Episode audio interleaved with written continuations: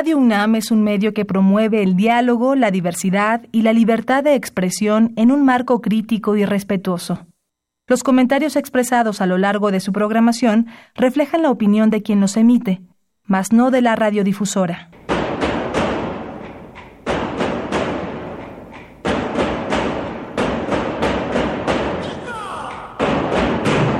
Discrepancias. Atacan a la universidad porque discrepamos. Viva la discrepancia, porque es el espíritu de la universidad.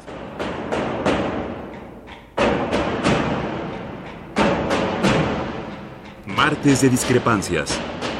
Conducen Tobián Ledesma y Miguel Ángel Velázquez.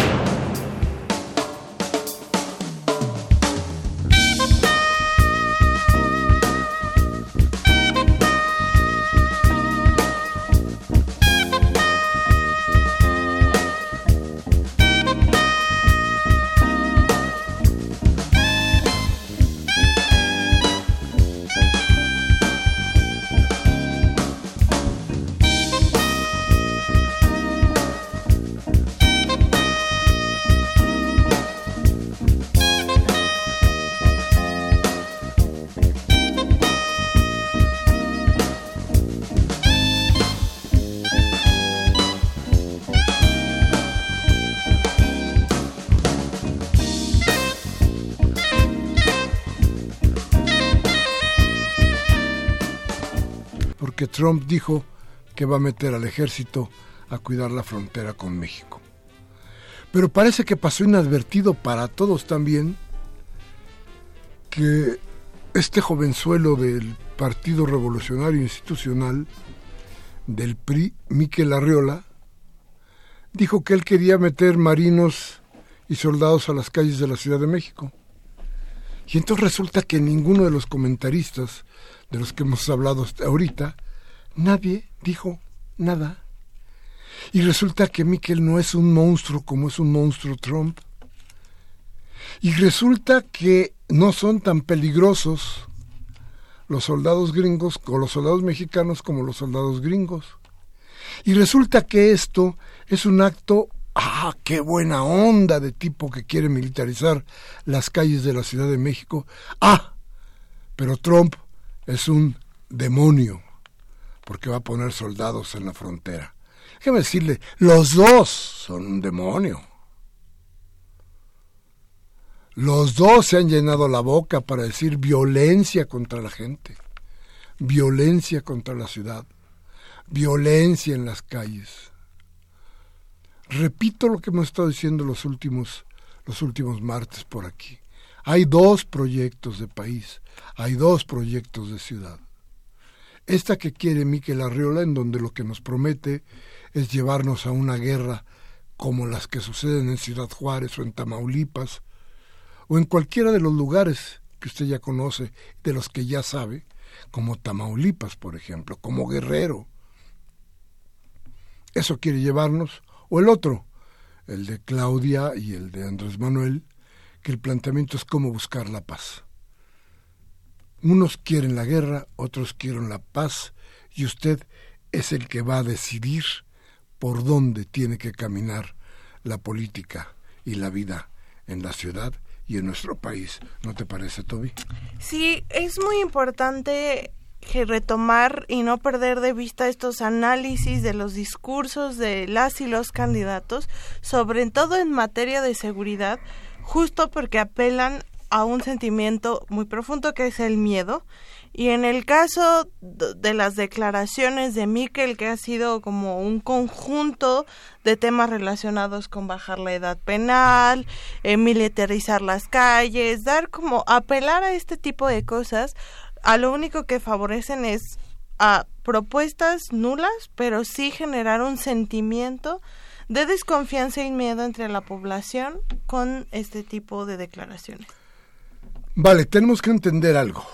Miquel Arreola no tiene, lo estamos haciendo porque hay un pensamiento que debemos de tener muy claramente eh, eh, identificado porque esto, esto sí nos llama muchísimo la atención.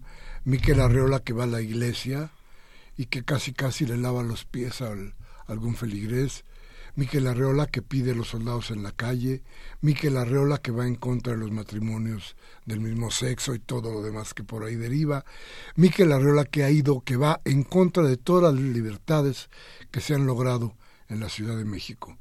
Este, ese es un pensamiento que debería de preocuparnos y debería tenernos con mucho cuidado. Eh, no es en vano, porque, porque esta figura, Miguel Arreola, es una figura que crece y que se desarrolla como uno de los cáncer que pretende y que hace, que hace nada más, nada menos que José Antonio Mid. No puedes separar a Miquel Arreola de Mid. Miquel Arreola es el sucedáneo de los pensamientos de Mid. Y cuando estamos planteando que Miquel Arreola dice todo lo que está diciendo, es porque hay un respaldo y ese respaldo es de un hombre que pretende ser el presidente de México. Y si eso sucede, pues mídale usted el agua a los elotes, porque nos va a ir de veras, de veras mal. Así es que si tenemos un Trump que le está tratando de pegar a la frontera con sus soldados aquí en, en los Estados Unidos, pues aquí tenemos un trompito, este trompito que quiere militarizar la Ciudad de México. En fin, vamos a ir a un corte Nuestros teléfonos 55 36 8989 y nuestra alada sin costo 01 800 50 52 688. Llámenos.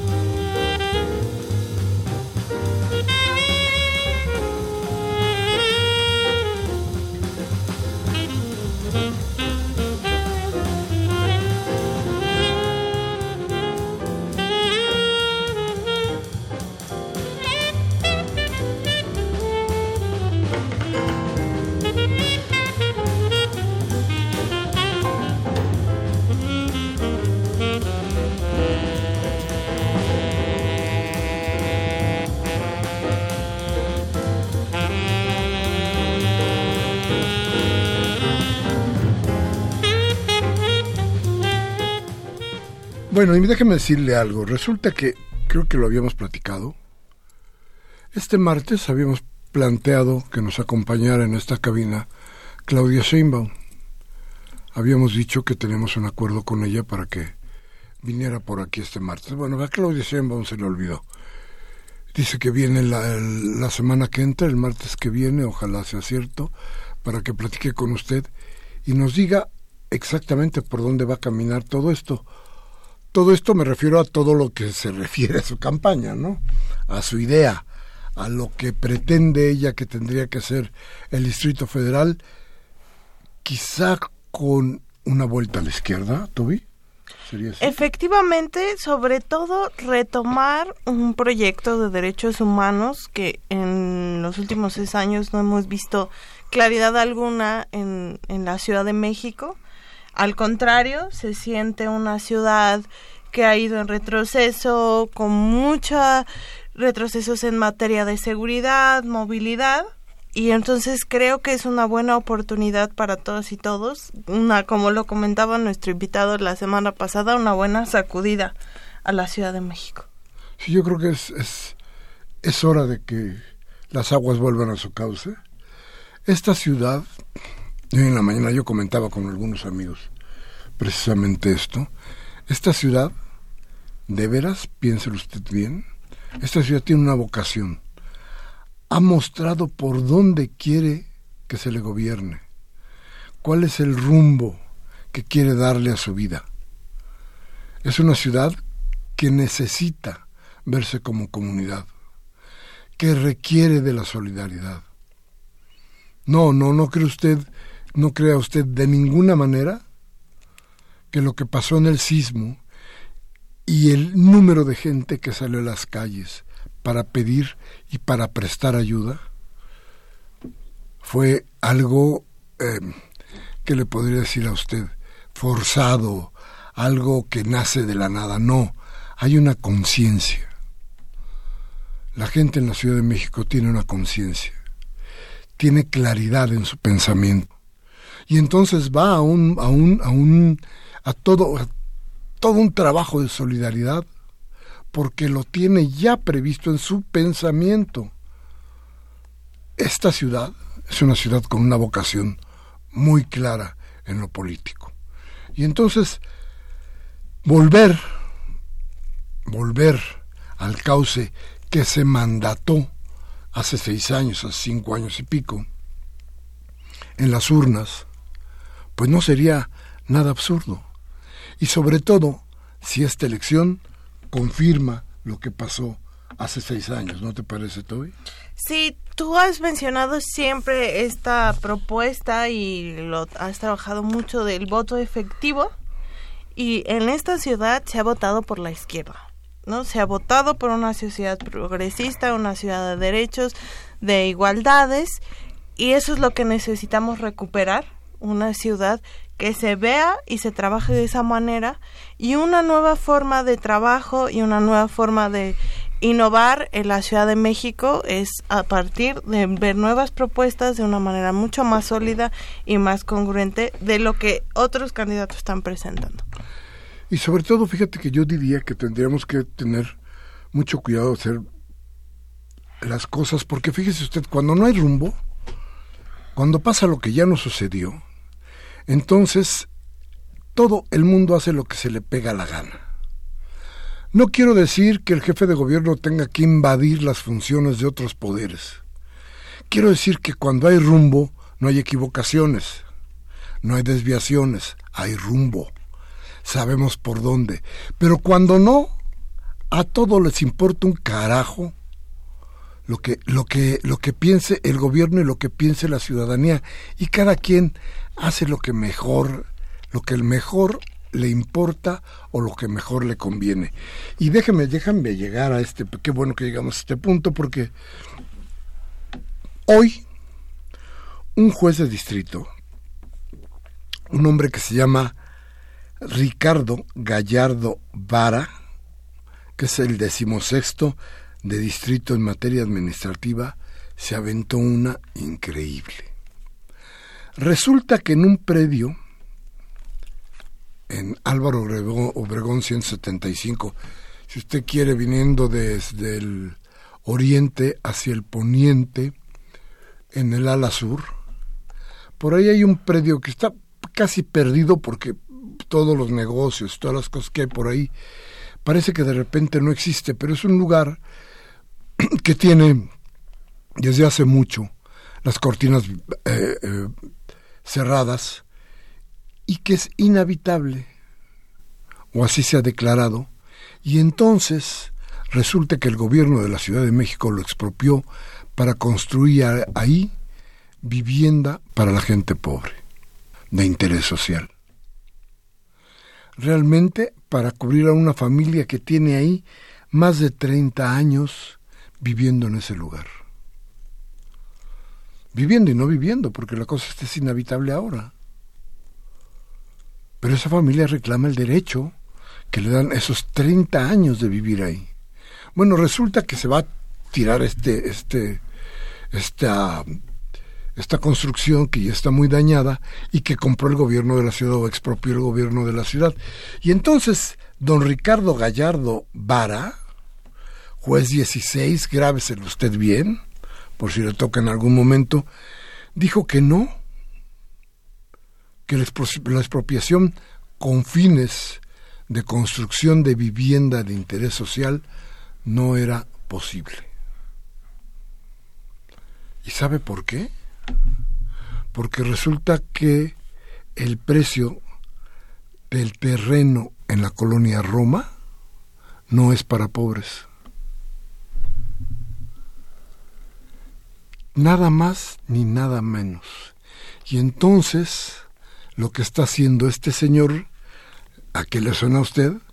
Es dejarle ese terreno a una constructora privada. Hasta allá llegó el juez. ¿Qué va a hacer el gobierno de la ciudad? ¿Quién sabe? Eh? ¿Quién sabe? Porque le digo, aquí cada quien hace lo que se le pega la gana, porque los vacíos de poder son inmensos. ¿Por qué? Porque no hay rumbo. ¿Por qué? Porque si supieran que el gobierno tendría que reaccionar en serio y muy en serio en contra de este juez, yo les aseguro que este juez no se atrevería a hacer una porquería como la que está haciendo. ¿Sabe usted qué es eso? Discriminación. Entonces, a este juez, además, bueno, pues eso está más clara, ¿no? Pero además, a este juez deberían de mandarlo a la cárcel. Deberían de destituirlo. Este tipo, de veras, de veras, tendría que hacerse algo con él. Por eso resulta tan importante que los gobiernos tengan rumbo, que se tenga una idea. Claro, en un gobierno de derecha y con vacíos como los que hay ahora, se pueden hacer estas cosas y se pueden hacer cosas peores. Pero con esto nos basta para plantearnos que hoy estamos peor que nunca. Vamos a un corte, Toby. Sí. Y regresamos inmediatamente. Nuestros teléfonos 5536 8989. Nuestra lada sin costo 01800 50 52 688. Vamos al corte.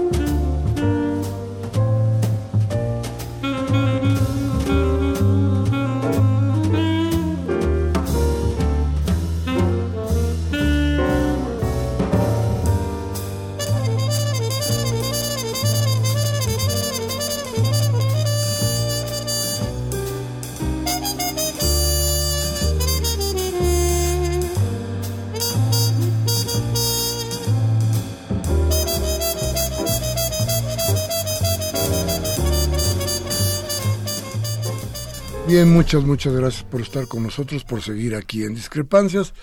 Teléfono 5536-8989. Y nuestra alada sin costo 01800 5052 688. A ver, yo quiero hacerles una propuesta. A ver si ustedes quieren, me dicen si sí o si no. ¿Quieren escuchar las propuestas de los candidatos? No solamente de Morena. Si quieren escucharlas, podemos invitarlos.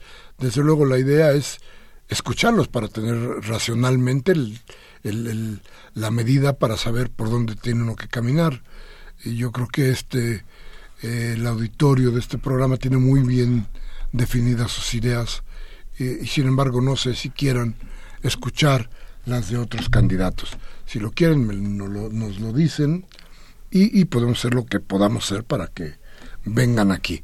Ya estamos en pláticas con el grupo de Andrés Manuel para que eh, no falte tampoco como no faltó hace seis años y como no faltó hace doce este a nuestra cita para platicar de eso de, de qué viene y de qué hay. Y hablando de Andrés Manuel déjeme decirle que hay una cosa que me ha llamado mucho la atención que él anunció en Zacatecas pero que eh, que me ha llenado a mí particularmente Toby de, de inquietud. Él habla de que va a haber una nueva formación no sé si sindical, pero sí un nuevo agrupamiento el 5 de mayo de los sindicatos o del sindicato de maestros de México. de la CENTE y del CENTE. ¿Qué pasaría con eso? Estamos hablando, a ver, estamos hablando del sindicato más poderoso de México, del sindicato más poderoso de Latinoamérica. Estamos hablando de una fuerza política enorme. Claro, de una fuerza sindical que se ha viciado de muchísimas maneras, tanto en la CENTE como en el CENTE, y que pareciera que no tendría remedio y sin embargo, Andrés Manuel está proponiendo ahora crear un agrupamiento, una agrupación, no sé exactamente qué, si es un nuevo sindicato, si es un organismo diferente. Él tampoco ha dado mucha luz sobre el asunto, solo advierte que el 5 de mayo va a dar a conocer esta, esta, esta nueva organización. ¿Cómo? No lo sé pero creo que es necesaria, ¿no? El sindicalismo en México necesita un cambio profundo. Eh, justo en otro espacio también de radio platicamos un poco sobre los profundos ¿no? cambios que hay que hacer en materia de corrupción y uno de ellos es el sindicalismo, que es una causa para los trabajadores que en México se ha corrompido de una manera brutal desde los inicios desde nuestro sistema político, eso también hay que decirlo, ¿no? Se fundó en este charrismo sindical que tanto ha afectado no la independencia de los trabajadores y que nos ha llevado a tener líderes sindicales corruptos que si bien ni siquiera han ayudado a mejorar las condiciones laborales de las y los trabajadores. En muchos países existe la pronunciación política a favor y en contra de los sindicatos de un candidato. Eso no es algo nuevo, ni siquiera es algo que podría verse de manera negativa. El tema es cómo acercan y utilizan a los trabajadores como un botín político en, la, en materia electoral. Entonces, habrá que ver ahora con Andrés Manuel este nuevo respiro que le pueda dar al sindicalismo en México. Sí, y por eso hay una serie de, de, de, líderes charros que están bastante eh, preocupados por lo que pudiera suceder con, con ellos, no con el sindicalismo, que a final de cuentas es una herramienta de defensa de los trabajadores. No, no, no, contra el sindicalismo, no, no contra los charros. Y vamos que tenemos charros por todos lados, ¿eh? De los que se dicen buenos y de los que sabemos malos, pero charros todos, con el mismo sombrerote, con las mismas espuelotas, ¿no? Pero a ver, aquí el asunto es a ese sindicato, el sindicato de maestros, ¿de veras se le puede crear una nueva organización? ¿Puede haber algo diferente? ¿Usted cree que podría ponerse de acuerdo la CENTE, que nunca se ha puesto de acuerdo para nada? Sí, claro. Bueno, creo que, que, que, muestras de que existe la idea de darle un vuelco a la política en México ya están dadas. Hay que pensarlas, hay que seguirlas pensando, Toby. Es, es que justo pensemos quién compone los sindicatos en México. Son personas, son trabajadores, como cualquier otra persona que trabaja en la vida en, en, la vida pública y privada en nuestro país. Son personas, son ciudadanos de carne y hueso. El tema está en cuando entran a la dinámica sindical, ¿no? Son cooptados y utilizados de manera político-electoral y como un brazo político de presión en muchos sentidos, ¿no? Entonces, un nuevo sindicalismo donde hay una relación distinta entre líderes sindicales y, los integrantes del sindicato es fundamental. Los maestros en México no todos son malos, hay toda una campaña de desprestigio también a los profesores. No todos, muchos han entregado su vida a la docencia y creo que muchos de ellos pueden tener una nueva oportunidad en una nueva organización sindical. Sí, el asunto aquí es a ver, fíjese usted que eh, los ataques en contra de, los malos ataques en contra del sindicalismo en el, en el ámbito de los maestros, como por ejemplo la reforma laboral que encabezó Enrique Peña Nieto y que se disfrazó como una nueva ley para el magisterio. De educación, ajá. Sí, pero solamente fue una, una reforma, o tratar de hacer una reforma laboral y no una reforma educativa. Efectivamente. ¿Y era para qué? Para pegarle a los maestros. En lugar de, de plantearnos que los maestros deberían tener muchísimas más posibilidades de progreso, lo único que estamos tratando de hacer es quitarlos del camino, tratando de hacer que, pues que la educación caiga en manos de la iniciativa privada. No hay ningún otro proyecto, no hay ningún otro plan. Así como si usted ve bien, si se da cuenta de cuántas universidades de todos los plumajes han surgido en la Ciudad de México y en el país, se dará usted cuenta de qué tan importante y de qué tamaño puede ser el negocio de la educación. Y eso, eso no lo perdona el neoliberalismo, eso no lo deja pasar el neoliberalismo, eso es parte del neoliberalismo.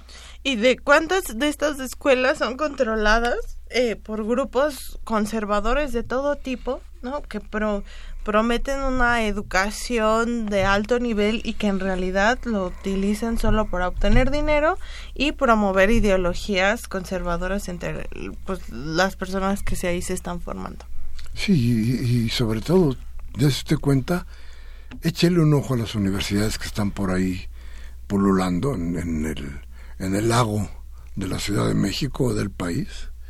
Y se dará usted cuenta, por ejemplo, que casi en todas se ha borrado lo, todo lo que huela a humanismo. Ya no hay filosofía, ya no hay psicología. La psicología creo que todavía un poco. Este, pero bueno, todas las, las eh, ciencias. Lógica no existe. La historia cada día se borra más. En fin, todas estas materias que eran primordiales para entendernos como humanos, hoy se han cambiado por la mecatrónica. No, y con la excusa de decir vamos a tener una educación moderna, una educación que responda al mercado laboral, una educación que responda a las demandas de las empresas, cuando en realidad lo que se necesita es gente pensante, gente que pueda resolver problemas en el ámbito en el que se encuentre y esas materias y este tipo de formación humanística y universal es daban justo este tipo de de conocimiento para enfrentarte en el día a día y que se ha desprestigiado y que ahora tienes que saber ciertas cosas si no eres una persona incluso obsoleta. Sí, sí, sí, sí. Digo, ya no, ya no importa este, si alguna vez se leyó a Shakespeare o si alguna vez se tocó de, de pasadita a Víctor Hugo y sus miserables. Eso ya no importa. Es más, no importa la experiencia de vida.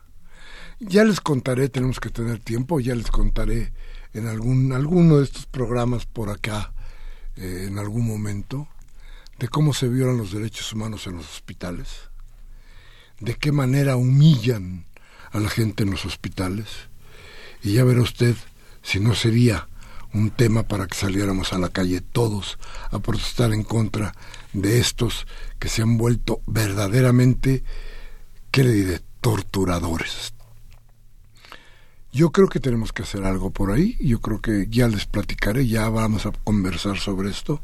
Pero ya verá usted que, que esto que nos pesa, esto que, esto que hoy se demuestra, no es más que falta de una cultura que requiere nuestro país para podernos entender mejor, para ser más nosotros y para ser, para ser menos robots. Porque si no... no, ¿de qué queda? En realidad necesitamos volver a la empatía unos con los otros y volver a confiar en unos con los otros. Correcto, vamos a ir a un corte. Nuestros teléfonos 55 36 8989 y nuestra alada sin costo 01800 50 52 688. Vamos al corte y regresamos.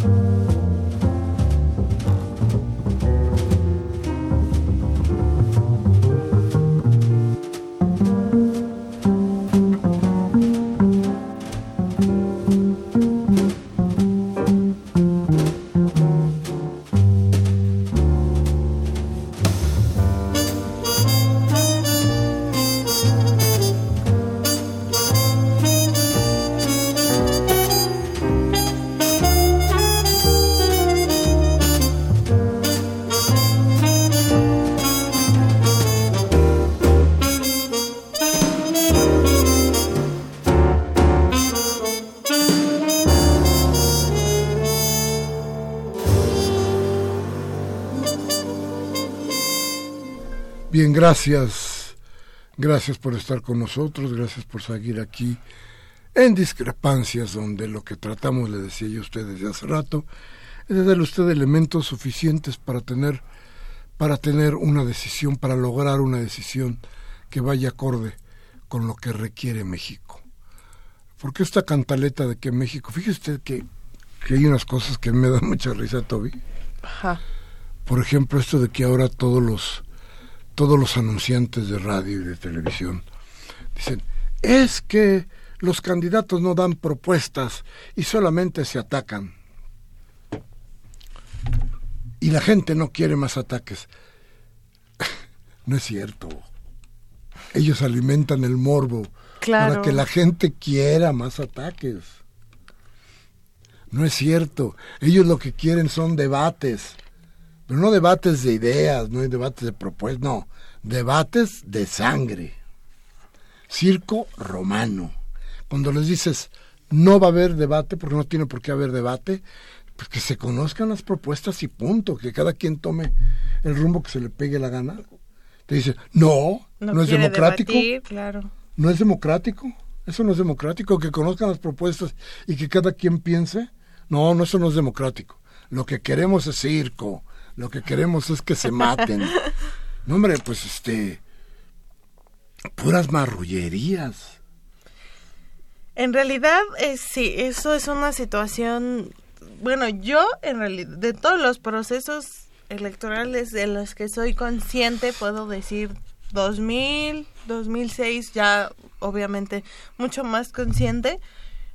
Lo único que he visto es esta, este circo romano en, en diferentes espacios y que además es alimentado también por la por todas las personas que consumen en estos contenidos y que los reproducen. Y ahora con el ingreso de las redes sociales en la vida política, también ahí hay unos debates duros, ¿no? Un golpeteo fuerte a personas que pueden pensar distinto a ti y alguna opinión puede ser así fatal, ¿no? O sea, entre trollers y diálogo de redes sociales se puede abrir una serie de comentarios negativos durísimos, entre, de todos los temas, ¿eh? no solo de política. Pues sí, y déjeme decirle, y, vea usted qué va a pasar con estas, estas elecciones. Tienen una serie de ingredientes muy interesantes para el análisis. Por ejemplo, ya se dio usted cuenta que todos los candidatos, o los, los tres más importantes candidatos a la presidencia de la República, tienen un peso de la religión muy fuerte. Creo que es la primera elección después de los hechos revolucionarios que los tres candidatos más fuertes o los más fuertes son declaradamente miembros de una iglesia. Me cuentan, por ejemplo, que José Antonio Mid va tres veces a la semana a la iglesia. Sí, él es abiertamente muy católico eh, Anaya, pero desde luego. Sí. No solamente eso, este, yo creo que debe ser Rosacruz o de o alguna cosa así debe ser este, Anaya, eh, este fascismo disfrazado, ¿no? Este, y Andrés Manuel se declara cristiano. Fíjese usted el peso de la iglesia en los gobiernos. Había una cosa muy interesante que decían los gringos alguna vez cuando se les preguntaba si invadían a México. Decían, no, tráiganlos de aquí, los educamos, luego los regresamos y van a ser como nosotros. Y no tenemos que matar, ni tenemos que tirar tiros, ni tenemos nada. No, la iglesia se los llevó, los educó y ahora nos los regresa como candidatos. Pero todo lo que es la formación, la formación de las iglesias, pesa mucho en el momento de gobierno ojalá, ojalá no nos pese mucho a los ciudadanos, ¿no? Eh, creo eso es un tema fundamental en la discusión porque muchas personas podrían decir, bueno, ¿qué tiene de malo tener alguna preferencia religiosa? Somos un país donde tienes derecho a tus creencias religiosas, pero lo más importante es que somos un país laico. Entonces, este tipo de mensajes eh, religiosos son pueden ser claves porque además responden a ciertos grupos de poder. Hay que analizar cuál es el poder de la Iglesia en nuestro país y cuál es su relación con la política. El tema no es tener una creencia religiosa, sino cuando responden a grupos que además toman, ¿no? y invaden espacios de toma de decisión en la política. Ahí está el, el debate profundo. Y qué interesante porque fíjate que eh, como dicen ellos, la Grey católica o la Grey de las iglesias, eh, según dicen los análisis, ha ido disminuyendo. Tienen menos militantes. Sí. Pero tienen más influencia en las, en, en las clases políticas. Yo no sé cuál vaya a ser el peso. No sé qué tanto tomen, vayan a tomar decisiones pensando en su religión. Pero pero este pueblo de México lo que requiere son decisiones, insisto, que vayan hacia la comunidad y que planteen bienestar para todos. Entonces, cuidado cuando empiece la jerarquía católica a chantajear a sus, por ejemplo, la, jerarquía católica. No quiero decir que las otras jerarquías tampoco vayan a estar fuera, ¿no? Todas empiecen a chantajear a los suyos, en este caso los candidatos, para que obren a partir de los intereses de esas cúpulas, ¿no? Que eso, que eso es lo peligroso, cuando mezclan sus posturas eh, religiosas, cualquier candidato funcionario público tiene que llevar su su parte religiosa en la vida privada. El tema es cuando lo mezclan y lo mezclan públicamente, además con el mayor de los cinismos. Eso lo hemos visto eh, en el PAN, es muy común. ¿no? Eh, varios políticos de este partido mezclan sus ideologías religiosas con sus posturas en materia de derechos humanos, además criminalizando a otras personas. Por ejemplo, aquellos que están en contra del matrimonio igualitario han hecho eh, manifestaciones muy desafortunadas en contra de las personas de la comunidad LGBTI y regresando a Miquel es uno de los que lo ha hecho. ¿no? Hablando que solo hay un tipo de familia, que él va a ir por la familia tradicional, cuando en realidad sabemos que en esta ciudad hay una libertad para todas las personas de reconocerse y autorreconocerse sin ningún problema y que la realidad es que hay una diversidad de familias en nuestro país y en todos los lugares. Entonces, ese tipo de discursos son los peligrosos. No, y mira, fíjate que que tenemos que tener cuidado por muchas razones. Sobre todo porque la jerarquía católica y los católicos muy comprometidos. Déjame ponerte el ejemplo de, Fernández de Ceballos. Fernández de Ceballos, que es un tipo, usted sabe perfectamente bien, que es uno de los que eh, apoyan, es uno de los que quieren que Anaya sea presidente de la, de la República, es aquel que tenía no al movimiento lésbico o gay y todo lo demás este como enemigo, no, a los pobres. ¿Se acuerda usted los calzonudos? Ese es el pan. Esos son los que están de acuerdo con la religión, los que llevan a la política las cosas de la jerarquía católica, las líneas de acción de la jerarquía católica. Entonces, fíjese usted qué grave, como se ha creado un gran vacío del discurso político, porque no hay rumbos claros, porque nadie quiere decir que es de izquierda y porque nadie quiere decir, más bien socialista, o nadie quiere decir nosotros sí somos capitalistas de derecha, como nadie lo quiere decir, porque nadie se atreve a decirlo, porque nadie quiere seguir esas rutas definidas, entonces ahora se ha creado una, un inmenso vacío. Y ese inmenso vacío, que en política no puede durar mucho, parece que se está tratando de llenar con qué? Con las ideas, con las ideas que emergen de diferentes religiones.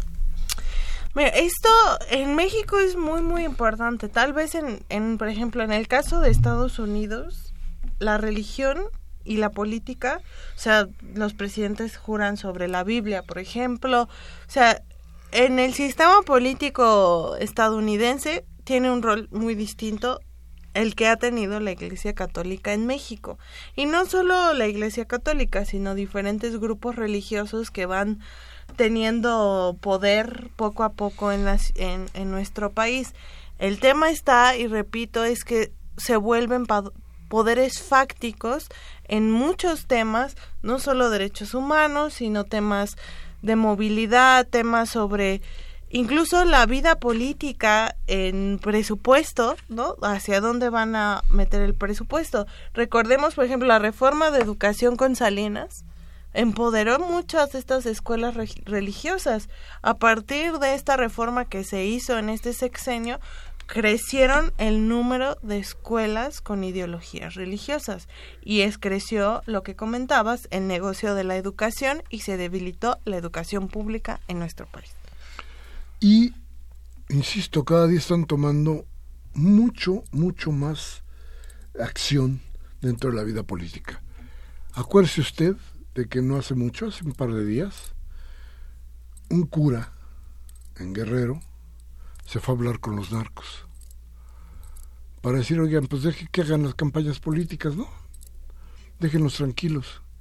Una función que debería haber hecho la Secretaría de Gobernación, que no puede. Que no puede porque está en guerra. Entonces no puede, ni siquiera puede declarar un periodo de paz para que haya esto, porque no se les ocurre porque solo lo que tienen en la cabeza es cómo nos matamos. A ver cómo nos acabamos unos a otros. Eso es, eso es en realidad lo que ha sucedido aquí y lo que está sucediendo ahora. Tenga usted cuidado, aguas, hay una sombra fuerte de la religión sobre el ámbito político que, insisto, está descabezado, tiene unos vacíos importantes. Cuidado, se nos puede llenar de agua bendita, ¿no?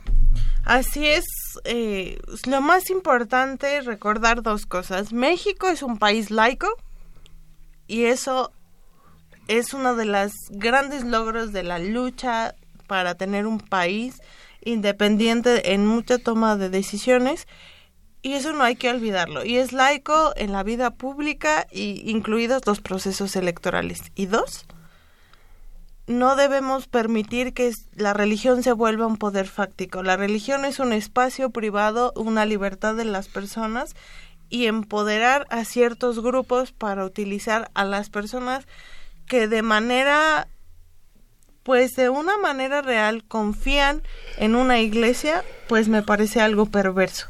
¿no? Personas que se acercan a una creencia religiosa con todo el corazón y que al después son utilizados de manera política o electoral me parece algo terrible y eso no hay que permitirlo.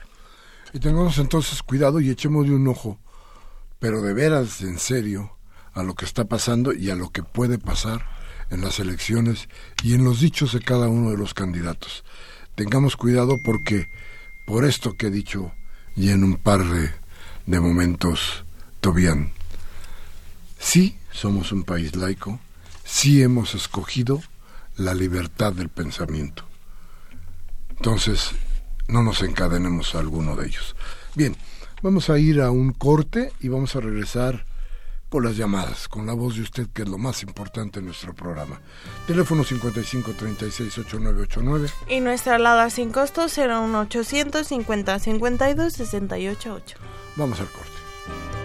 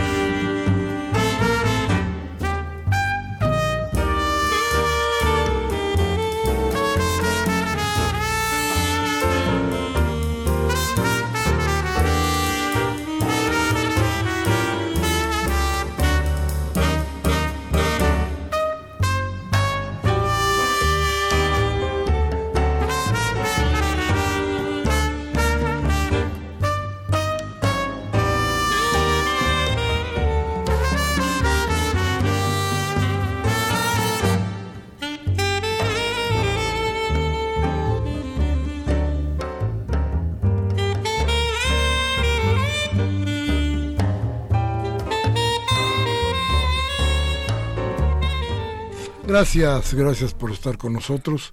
Se nos está acabando discrepancias, pero no podemos dejar de ninguna manera, de ninguna manera podemos dejar a un lado las expresiones de ustedes y las ideas de ustedes, que insisto, son las que nutren, son la savia, la sangre de nuestro programa. Y ahora este, hasta nuestra compañera Rocío ya se le, ahí su manita de tanto escribir, dice. Vamos a ver. Todo bien. El maestro Manuel Munguía de Iztapalapa, muchas gracias por su llamada, nos comenta. Los mismas promesas de siempre, todo sigue de mal en peor. El prometer no empobrece. Eh, el cumplir es lo que aniquila. Neoliberales, mejor ya váyanse, ya nadie los soporta por miserables, y por hipócritas y rateros, mientras estamos sometidos por los grilletes oxidados de la vieja cadena de la inflación. No se trata de un juego de pelota o una hábil subasta, sino un acto de justicia social, cuando México es el que está pagando con los salarios pensiones de muerte. Necesitamos una política económica social que nos lleve al desarrollo, al bienestar. No se hagan mensos como Mancera. ¿Y ya vio usted cómo nos fue el fin de semana sin Mancera? ¿Cómo fue un fin de semana sin Mancera? Luego le platicamos. Bueno, dice el profesor Guillermo Marrón de Iztacalco, la táctica de AMLO para pacificar el país es la correcta.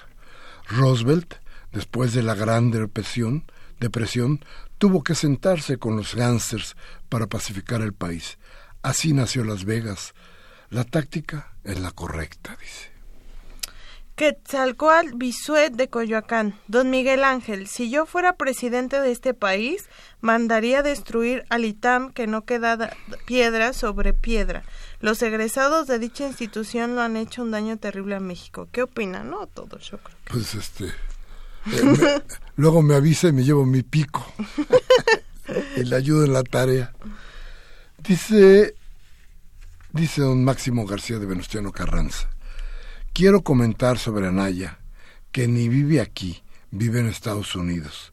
Tiene a su familia por allá. ¿Cuánto se gastará en ir y venir? ¿De dónde saca el dinero? Ese hombre tiene ideas gringoides como Trump. Es un peligro si llegara a ganar la presidencia, va a seguir con la guerra iniciada por Calderón. Claro, Máximo. Jaime Rojas de Tlalpan. En la colonia Roma, los terrenos están destinados a los agiotistas, bancos extranjeros y son los vampiros económicos protegidos del PRI, del PAN y del Verde. Gabriel Campos de Benito Juárez dice, se atreverán a, se atreverá a decir el señor dos caras, José Antonio Mid, que promulgó una ley que a todas las personas que tengan tarjeta de crédito pagarán impuestos a la fuerza? ¿Será cierto? Don Gabriel, creo que ya los pagamos. ¿eh? Julián Carrillo de Metepec, debemos destruir las afores porque a través del IMSS nos van a dejar sin pensiones. No hay que ser despensionados.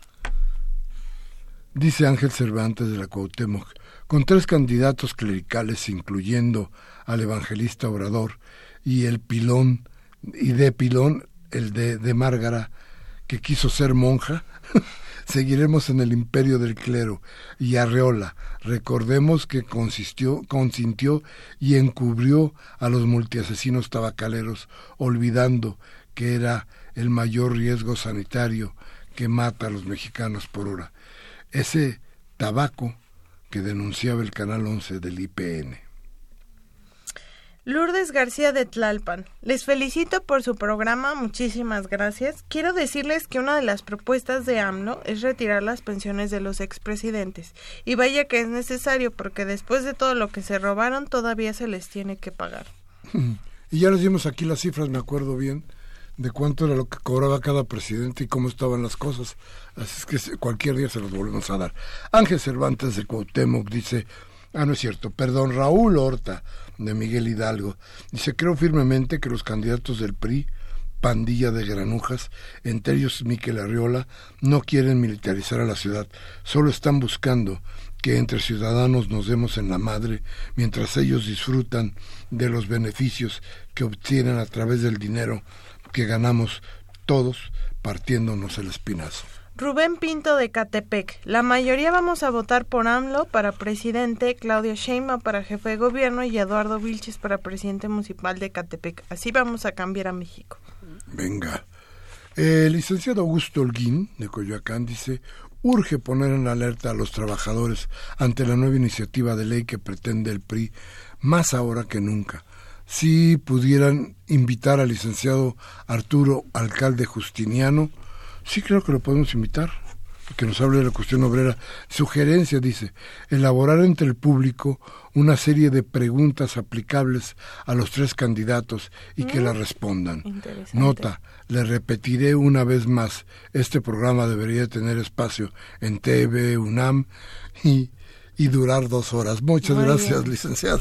Karen Dam de Miguel Hidalgo. Miquel Arreola es un personaje que está en contra de todo, del aborto, marihuana, gays y es un autoritario. No votaría por él ni que estuviera drogado.